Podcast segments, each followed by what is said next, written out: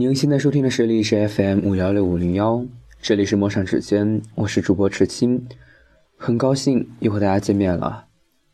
愿同一片星空下的你，听到我的声音，能够找到内心深处的那份触动。本期的节目呢，是一期突发奇想，写了这么多年的文字，我们来谈一谈文字的劣根性。写文三年以来，有不少人问过我，该用怎样的概念去定义文字？对于这个问题的答案，我每次的回答都是不同的。而在现今的我看来，文字呢，是执笔者表达内心诉求的一种基本形式罢了。诉求的内容，或是晴空，或是阴霾。或是充满炫耀般的欲望，或是审判卑微般的怜悯，文风的迥异，或许都源于你的经历，也就是你所谓笔下的人生。让我们从文风的角度上来讲，文字可以被划分成无数块儿但若是从文字的优劣来讲的话，无非是由简入繁，最终。由繁化简的一个过程。我还记得当时第一次开始写文字的时候，写的是随笔吧。那个时候每一个词语的搭配都是费尽心思，能有多繁杂就尽量多繁杂，甚至有些时候语句不通，也不过寥寥罢了。但如果说现在去重新翻阅那些文字的话，真是青涩的让我觉得可笑。但是也是十分美好的一件事情，仿佛就看到了自己的曾经。这就是我认为文字给我带来最大的魅力。其实呢，用文字来表达诉求是世人皆会的，但对于喜文的人来说，他们在表达的时候更加注重于艺术性，也就是词藻的搭配。在写到这儿的时候，突然提出了疑问。相对于那些词藻浮夸适宜、中规中矩的文段，我突然发现这些语序矛盾、词藻凌乱的文段更受普遍读者的喜爱。而从中流露的感情呢？青年人似乎更加执着于寻找那些字里行间中的伤感以及悲喜。前一阵子看了一本书，叫做《乔生》，吴忠全呢在《乔生》里这样形容了母亲的葬礼，我来给大家分享一下。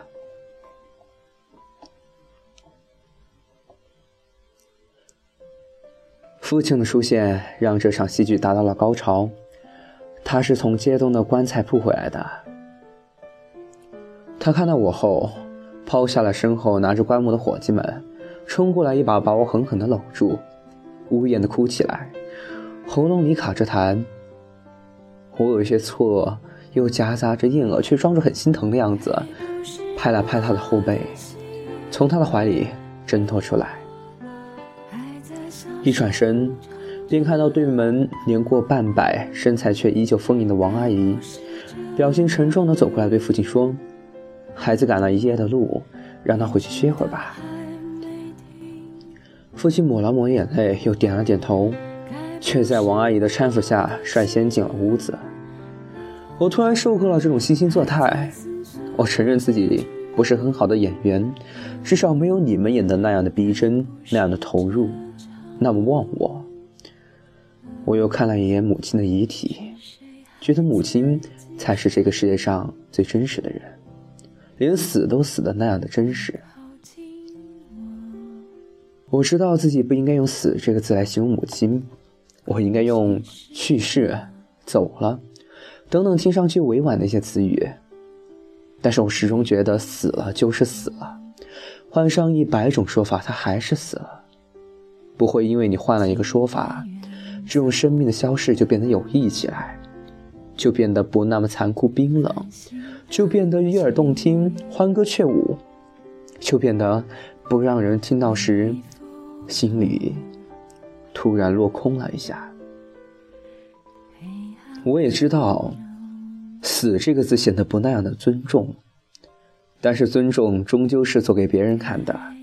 活着的时候都不曾给予尊重，死了再给予，还有什么意义呢？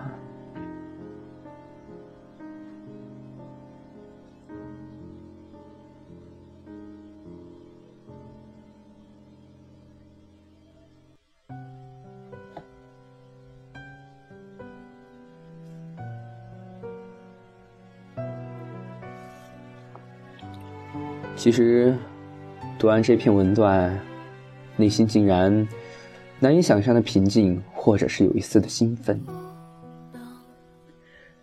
在国内固有阶级的思想的影响下，死亡永远是恐惧而非神圣的。对于死者表现出最基本而又片面的敬意，就像是在提及逝者时，嘴上表达着歉意，而心里。却并非是感同身受般的平静，所以呢，当作者将死亡如此赤裸裸地诉说出来时，给人一种难以理解的震撼，而随后从其中提取出的一丝不合时宜的违和感，是那样的迷人，让我们贪婪地吮吸着。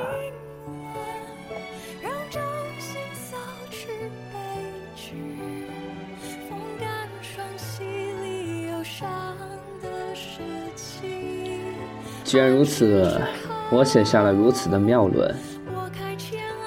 人类往往会对不美好的事物，或者是灾难性的事件，怀有一种几乎于扭曲的美感倾向。只有扭曲的违和感，推翻了常人中枯燥的生活。那种来自于内心深处的阴暗和血脉深处残忍的基因分子，在世界观不稳定的一瞬间，全部爆发了出来。形成了一种扭曲的愉悦感，像是发现了新大陆般的，抱着好奇去吮吸那种建立于别人痛苦之上的果实，乐此不疲地当做一个看客。果然，不存在于什么感同身受，这只不过是人与人之间相互借位的慰问品罢了。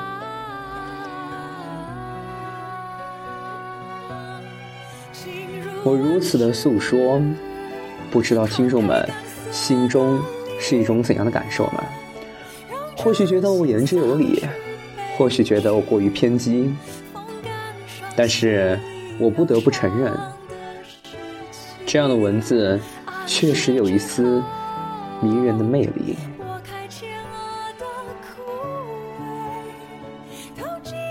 其实呢，闲暇下来的时候，我曾经想过，这样的文字究竟带给了我们什么？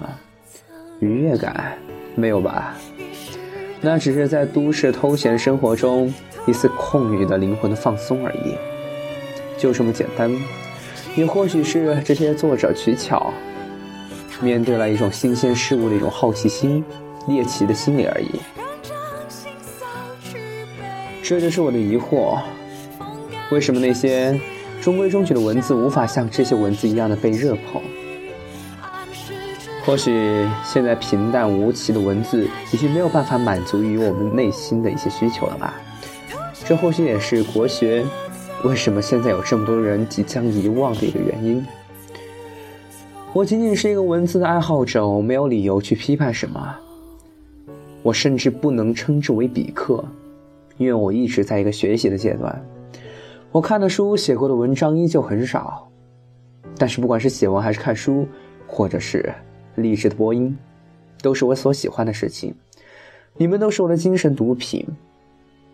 谢谢你们，同时也谢谢听众，听了我这样一期无头无脑、无始无终的节目。好了，本期的节目就到这儿。荔枝 FM 五幺六五零幺，这里是陌上指尖，请继续锁定。诗青每周星期天将为大家更新期每期的精彩节目，听懂了吗？我们下期再见。